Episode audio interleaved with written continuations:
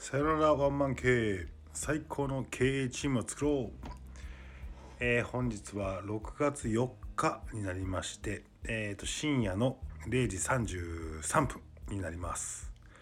えーこの時点ではですねもうビール今1リットル飲みまして、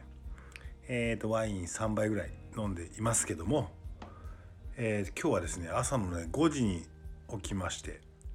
夜の、えー10時までえー仕事してました。まあ、まあ途中、えー、と筋トレ行きましたし歯医者も行ったんですけどなんかねやっぱこのコロナの時に働き方が変わったんですけどすごいちょっと調子いいなと僕の中では時間に縛られずできるのですごくいいなというふうに思ってるんですが、えー、と今回のテーマはですね、えー第37回ですね。起業をしろしろと煽るビジネス芸人たちに振り回されるなということで、えーお送りしたいと思います。あのー最近のねこれあるあるなんですかねあのーニュースピックス界はねホリエモンとかねあのキングコングの西野さんとかあの箕輪くんとかねあとその辺に取り巻く人たちがねあのいろいろ言ってるじゃないですか。まあまあ僕もあのニュースピックスはあの登録してるんであの見るんですけどね。あの起業しろとかね。副業しろとかね。あの自由を手に入れろとかね。もうやりたいことだけやれとかね。仕事は今後なくなるんだ。この世の中はとかね。もうベーシックインカムでいいんじゃないか。みたいなねことをねいろんなことを言うじゃないですか。これね言っときますけどね。今普通の生活をしてるサラリーマンの人がね真に受けたらね絶対やばいですからね。ほんまにやばい。いやもうねあれね完全にね彼らはねポジショントークなんですよ。え彼らポジショントーク分かります？なんでかっていうとねあれね彼らは本を売りたい。本を売ることによって彼らのこの世の中この世界でのポジションっていうものをね確立するための本なんですよ。なんで本を読んでわめちゃめちゃためになるわとかで考えてないんですよ。あこの本が世の中にどれだけ刺激を与えたかっていうようなことだけしか注力してないからあの本ってやっぱりねいつ普通のこう考え方を尖る必要があるんですよ。尖る必要がある。過激に喋る必要は絶対あるし、えー、と極端なことを言う必要もなんかホリエモンとかも言うじゃないですかなんか。あのー携帯電話はいつでもいじれみたいな話もあったりとかなんかもうすぐ極端じゃないですかあのーわかります？なんかねそれをねこれからの世の中そうなんだみたいな感じで鵜呑みにしすぎるやつっているじゃないですか。マジでアホかなと。ほんま思うんですよね。もうそのままねそれやってしまったらねほんまお前死んでまうよと。本当に思うんだけどねそこがね今なんかすげえ盲目的にねなんかニュースピックス流行ってるじゃないですか。まあまあまあまあいけてるな的なやつはほぼほぼまあ見てますよね。でもねその影響受けすぎちゃうかと。なんかねいやいやいやいやいや自分何それホリエモンの意見ですからみたいな感じがめっちゃあるんですよね。確かにねあの要所書本はねいいんだけどなんかこれが今後で絶対そうなるんだみたいな絶対ありえないからね。それ彼らの主張で彼らのポジションを取るための本ですから。世の中の90%の人はそれ受け入れられないんですよ。90%じゃないもう95%の人ぐらいはそれやっちゃダメなんですよ。彼らは先見性があるよっていうことをアピールしたいしあのー俺はだからこう言ってたじゃんみたいな感じのことをね取りに来てる人たちなんですよ。あの足元の生活は普通に全然できていてお金も普通に回っていてだからその余裕というものを見越した上で好きなことを言ってるやつらなんですよ。でもやつらって言い方変だな。僕も影響を受け何かしら受けてるのでそうなんです。でもそれをね今ね足元がふらついてるねサラリーマンとかね実力がないね人たちがねそれ真に受けてるだろうって思うんで結構悪だなとも俺は思ったりするんですよね。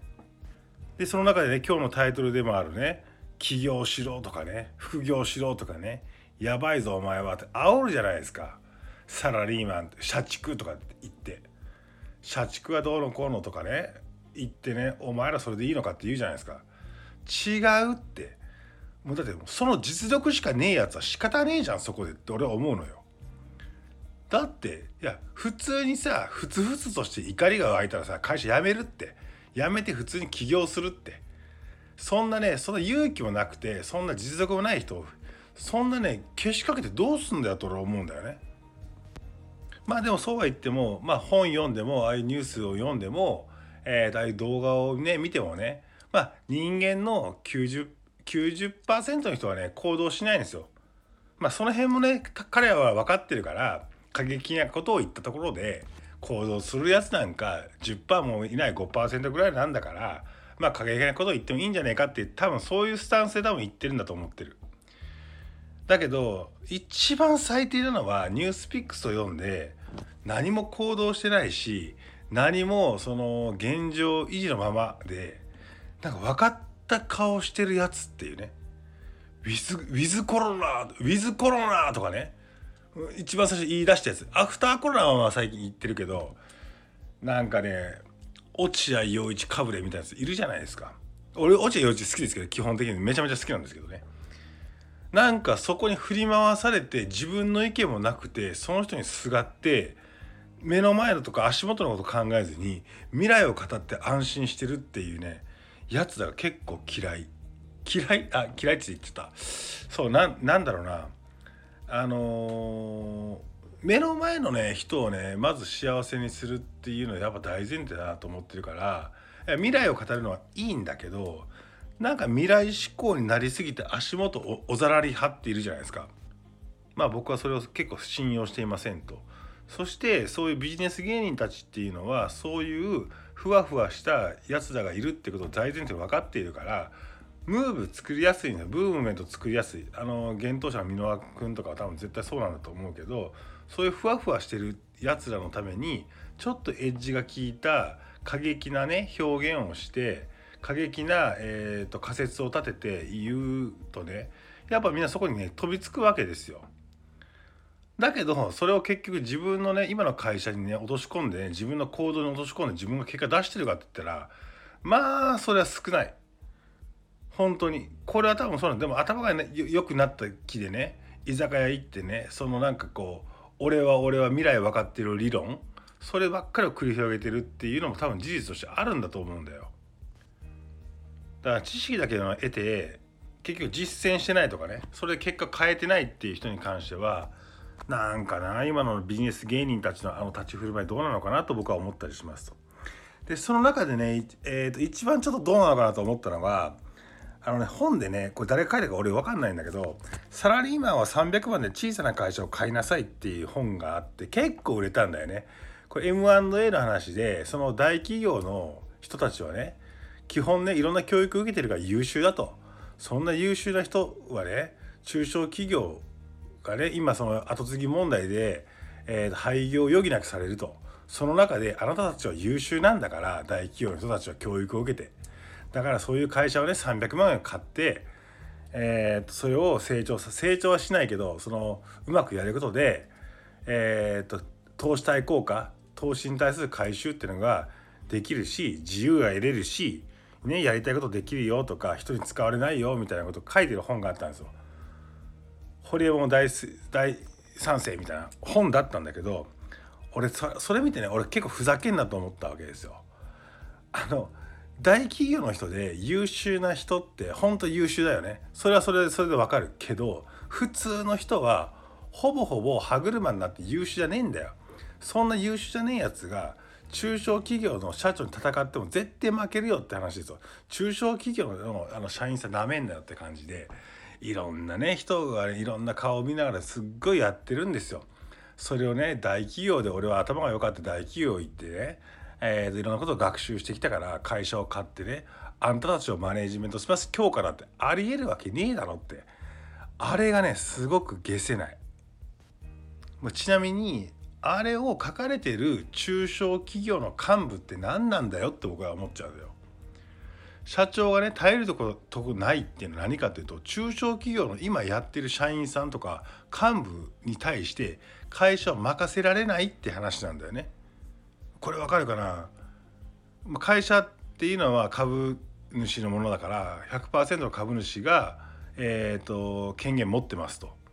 でその中で大企業のちょっとあの化粧した優秀そうなやつに会社売るっていう時代なんかもクソでしょと俺は思ってんのよ。そこの会社で何十年も働いた社員さんに渡せればいいよねって。だけどそこがね渡せれないっていうのは今の現状もある。それは何かっていうと中小企業で働く若手若手じゃないな一緒にやってきた人たちっていうのがそこの信頼を得てないって話も実際のことはあると思ってる。だから僕はこのラジオやってるのも何かっていうとその中小企業のナンバー2ナンバー3っていう人がもっともっと実力をつけなきゃいけないと僕は思っている。そしてまあ100%オーナーの社長がね、えー、と退任しますっていう時にその会社をね、えー、MBO してね、えー、株をねちゃんともらうべきですよ。僕がやりますって言って、えー、と MBO ってあのマネジメントバイアウトっていうその株をその譲渡する手段なんだけどで社長にはねちゃんとしたね退職金をちゃんと払ってでとその時にお金がなかったらお金がなかったでそれはそれで退職金に払うお金っていうのと株価っていう風な話とその後の、えー、と会長になってもらった時に役員報酬って話といろんなことができるんですよ。で一回お金を社長に預けた上でその社長に自己資本比率が下がるから、えー、と役員貸付っていう形で貸付してもらって自己資本比率として見なすとかねいろんなこといろんな感じができるんですよ。だから社長もねあの何も考えずにね、あのー、会社をどうしようって娘さんにやってどうするんだよと。ね奥さんに渡してどうすんのって意味ないんですよ。だったら一番その会社でね頑張ってる社員を育ててそいつにちゃんと高い株価で売りつければいいんですよ。でもそれがすぐすぐに払えないから、えー、ゆくゆくちょっとずつちょっとずつもらえばいいんですよ。まあ、それぐらいのねあのイメージもねできてない人がめちゃめちゃ多いなと思っていてだって、ね、そうすれば中小企業でめちゃめちゃその社長に仕えてきたね人っていうのは今いろんなスキームを駆使すればそこにね今までやってきたこの社員さんもそのままあの使えるって言い方変だな社員さんも一緒にやれるあと歴史もそのまま担保できる協力業者さんの協力も得られたまま人物信用お金。まあお金は自分が出すけどね。っていうのを全て得て、えーと、自分が会社できるわけでしょ。だから起業なんかするんだするしろしろって言うのっておかしくて今の会社めちゃめちゃ頑張って社長から次のあのねお前が社長やれって言ってお前があのに株渡すって言って株をどうのこうの買い取るようなスキームなんかね腐るほどあるんですよそんなもんは。と思って俺今日久々になんかなんか怒ってんななんかニュースピックスが最近ちょっとなんかポジショントークすぎて面白くないっていうのとなんかこのコロナにおいてもなんかポジショントークばっかりしてっからなんか思んないなというふうに感じて今日怒りのなんかこう第30何回7回目になってしまったなと思うんですが、えー、すいません。あのごご批判でもいいですしコメントください。あと「いいね」「いいね」じゃなくてもいいですけど、まあ、じゃああの批判のコメントください。ということで、えー、第37回終わりたいと思います。